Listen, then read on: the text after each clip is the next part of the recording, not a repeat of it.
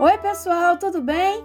Estamos aqui novamente. Eu, a escritora Sônia Travassos e os meus parceiros de contação de histórias, o Vitor Milone e o Ian Travassos, para apresentar para vocês o quinto episódio do podcast Saci 100 Anos.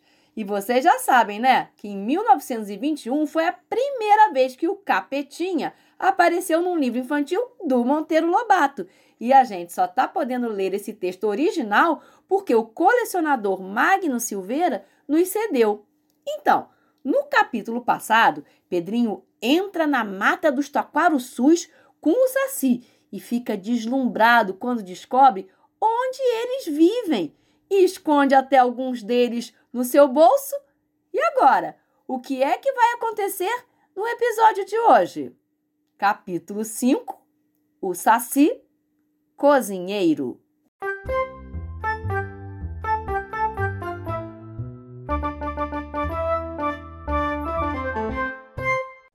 Chegou a tarde, afinal, e Pedrinho sentiu fome. Amigo Saci, tenho fome. Mostre de que vale a tua ciência arranjando-me o que comer. Muito fácil. Gostas de palmito? Sim, mas como derrubar uma giçara destas sem machado? O Saci deu uma gargalhada. Não há dificuldades para mim, queres ver? E assobiou de certo modo. Quase que instantaneamente surgiu um enorme serra-pau, besourão que tem no bico uma torquês e um serrote. Amigo serrador, trepa naquela giçara e põe-me abaixo o palmito.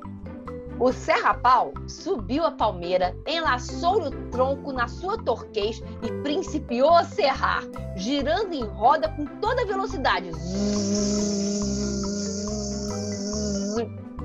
Em menos de cinco minutos, a palmeira estalou e o palmito desceu do alto com a folharada. Sim, senhor! Nunca pensei que houvesse no mato um serrador tão habilidoso. Quero ver agora como vais me ser cozinho palmito. Fogo não falta. Tenho o canupito. Panela, isso há na mata quantas eu queira. Cascas de tatu.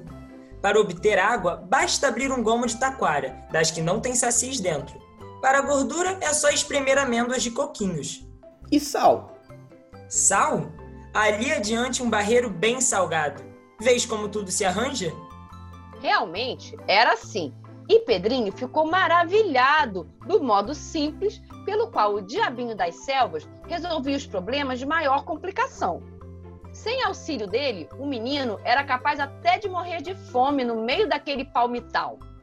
Enquanto refletia nisso, trouxe o Saci uma casca de tatu, moeu coquinhos, obteve água, acendeu o fogo e pôs-se sossegadamente a mexer o quitute. Pronto que foi o jantar, Pedrinho regalou-se e ainda teve para sobremesa várias frutas silvestres, ingás, bacuparis, grumichamas. Há muitos anos que não como assim, com tanto apetite! Exclamou ele, satisfeito, batendo na barriga. Depois, para matar o tempo, foi balançar-se nos longos cipós que escorriam das árvores. Vucti, vucti, vucti, balanço vai, balanço vem, ali ficou, até que uma primeira estrelinha luziu no céu, anunciando a noite. O Saci aproximou-se pulando e disse: Agora toca esconder-te, que são horas da bicharia sair do fojo. Se eles te descobrem aqui, adeus, Pedrinho. O menino, mais que depressa, escorregou do balanço abaixo, procurando ansiosamente um refúgio. Não achava nenhum, e ali ficaria a perder tempo com risco de ser pilhado se o perneta o não socorresse. Vem cá. Nesse velho tronco existe um oco onde cabes muito bem. Entras lá e ficas bem quietinho, espiando pelo buraco até que o galo cante. Mas cuidado, hein? Que se te mexes ou espirras ou tosses, a diabinhada inteira cai sobre ti como um bando de gaviões em cima de pinto tresmalhado.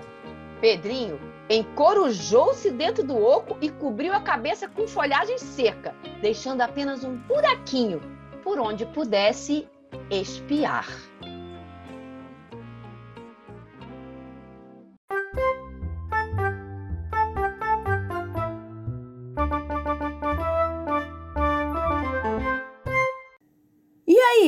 Gostaram de descobrir como os sacis se viram na mata para cozinhar e comer? Mas esse final me deixou bem curiosa. Que bicharia é essa que vai aparecer na mata que eles até precisaram se esconder? Tá curioso para saber também? Então, você já sabe, né? Vai imaginando que sábado que vem tem mais.